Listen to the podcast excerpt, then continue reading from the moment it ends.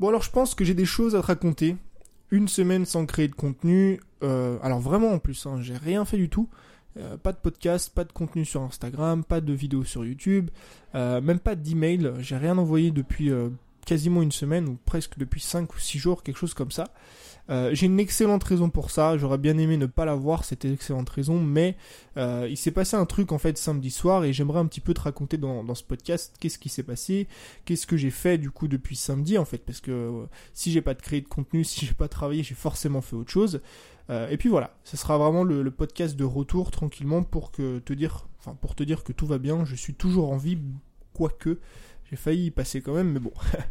en fait samedi, donc samedi dernier, tu vois, il y a 6 jours maintenant, bientôt une semaine, samedi dernier, euh, je suis allé faire quelques vidéos, donc euh, j'ai tourné 3 ou 4 vidéos à mon dans mon coworking, des vidéos qui vont bientôt sortir, deux sur le sport, une sur le business, euh, et j'ai tourné un vlog en fait en extérieur, j'avais envie de sortir un petit peu, j'ai trouvé un parc qui est vraiment vraiment sympa, je t'ai tourné un petit vlog sur les habitudes de voyage, je pense que j'y retournerai d'ailleurs parce qu'il y a 2-3 vidéos qui sont cool à faire à mon avis, tu vois.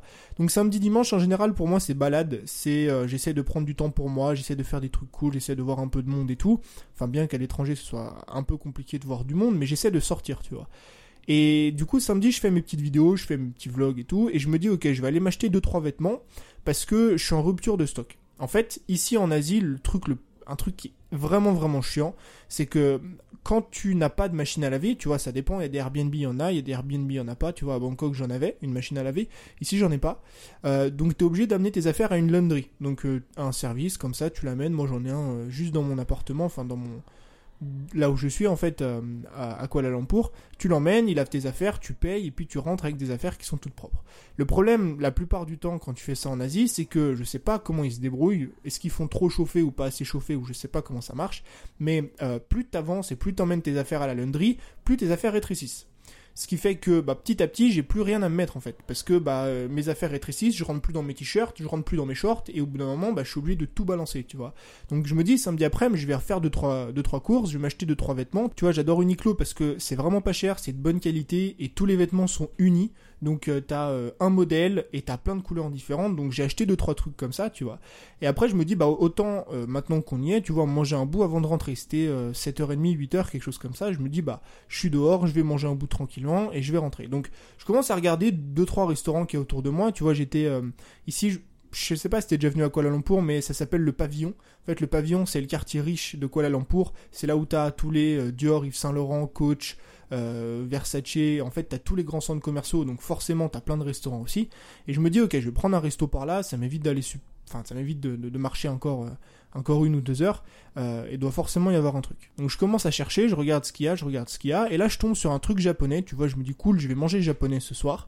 Je trouve, je tombe sur un truc japonais qui, qui ressemble en fait à une sorte de je sais pas si c'est japonais ou coréen, mais en fait ça ressemble à une sorte de bouillon en fait.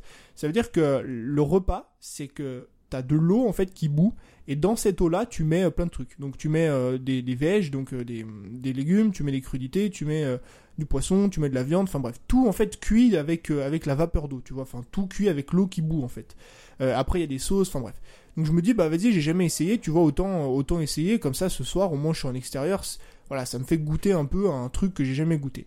Donc je m'installe et tout machin je prends mon, mon plat je mange tranquille tout se passe bien c'est bon, mais euh, je suis pas trop fan non plus. Tu vois, moi, j'aime beaucoup la viande, mais j'aime surtout quand elle est grillée, en fait, quand elle se fait à la poêle. Je t'avoue que la viande cuite dans euh, de l'eau bouillante, bah, c'est pas forcément, euh, c'est pas forcément ce qu'il y a de mieux, tu vois. Mais bon, je me dis, bon, moi, j'aurais essayé, j'aime pas, c'est pas grave, tu vois.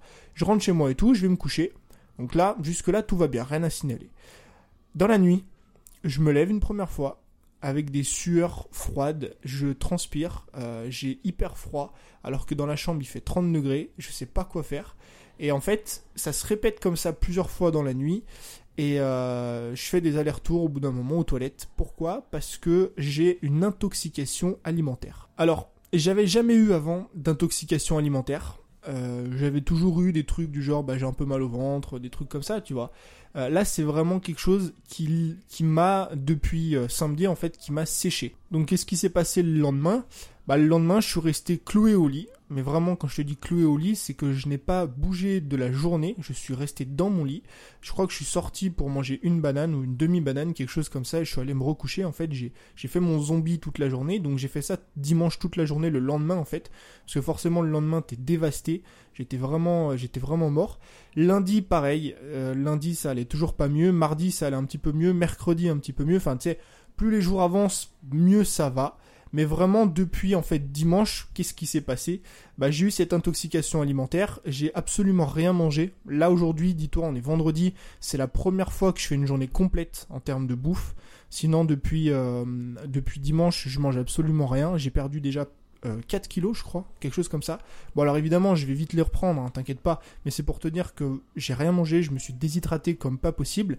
Donc, tu t'imagines bien, euh, vu mon état comme ça, euh, que travailler c'était juste impossible. Déjà, c'était impossible en termes de motivation, parce que te motiver quand t'es malade, déjà que te motiver quand t'es euh, quand t'es en pleine forme et quand tout va bien, c'est pas non plus ce qu'il y a toujours de, de, de, plus évident. Mais alors te motiver quand t'es malade, quand t'as des crampes à l'estomac, quand t'as mal à la tête, quand t'as des sueurs froides, quand t'es cloué au lit, c'est beaucoup euh, plus difficile. Et surtout chercher à travailler, donc faire des podcasts, faire des vidéos quand t'es malade, c'est quelque chose qui est encore pire. Et dis-toi que c'est seulement aujourd'hui, vendredi, euh, que j'ai retrouvé un petit peu la, la forme ou la force, on va dire, de créer du contenu, tu vois.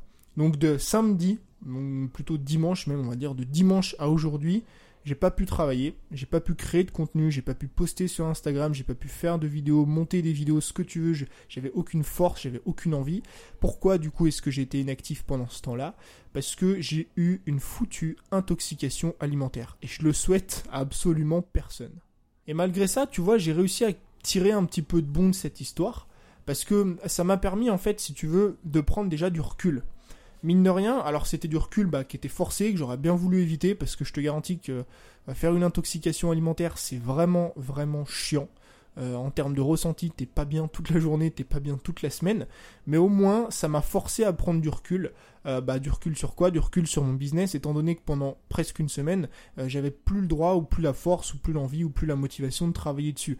Et je pense que c'est encore une fois extrêmement important de le comprendre que si t'as toujours la tête dans le guidon quand tu fais quelque chose, mais surtout quand tu crées du contenu et quand tu es dans ton business, si t'as toujours la tête dans le guidon, tu prendras jamais, jamais les bonnes décisions. On en reparlera dans le prochain podcast qui sortira dimanche. C'est un sujet qui va, je pense, t'intéresser. C'est deux types de personnes qui sont à l'intérieur de toi que tu dois absolument comprendre. Enfin bref, je te parlerai de tout ça dimanche, mais ça m'a permis de prendre ce recul-là sur mon business et j'ai réfléchi du coup à plein de choses, notamment une qui est extrêmement importante et qui m'a frappé en fait durant ce euh, durant cette semaine-là, tu vois, cette semaine où j'étais malade, c'est que je n'avais plus envie d'être dépendant de mon business. Et je me suis rendu compte que j'avais mis en place des choses qui me demandaient un temps de travail régulier. Alors, j'ai aucun problème avec ça. Tu me connais, j'ai pas envie de euh, prendre ma retraite, d'aller siroter un cocktail au bord d'une plage ou quoi que ce soit.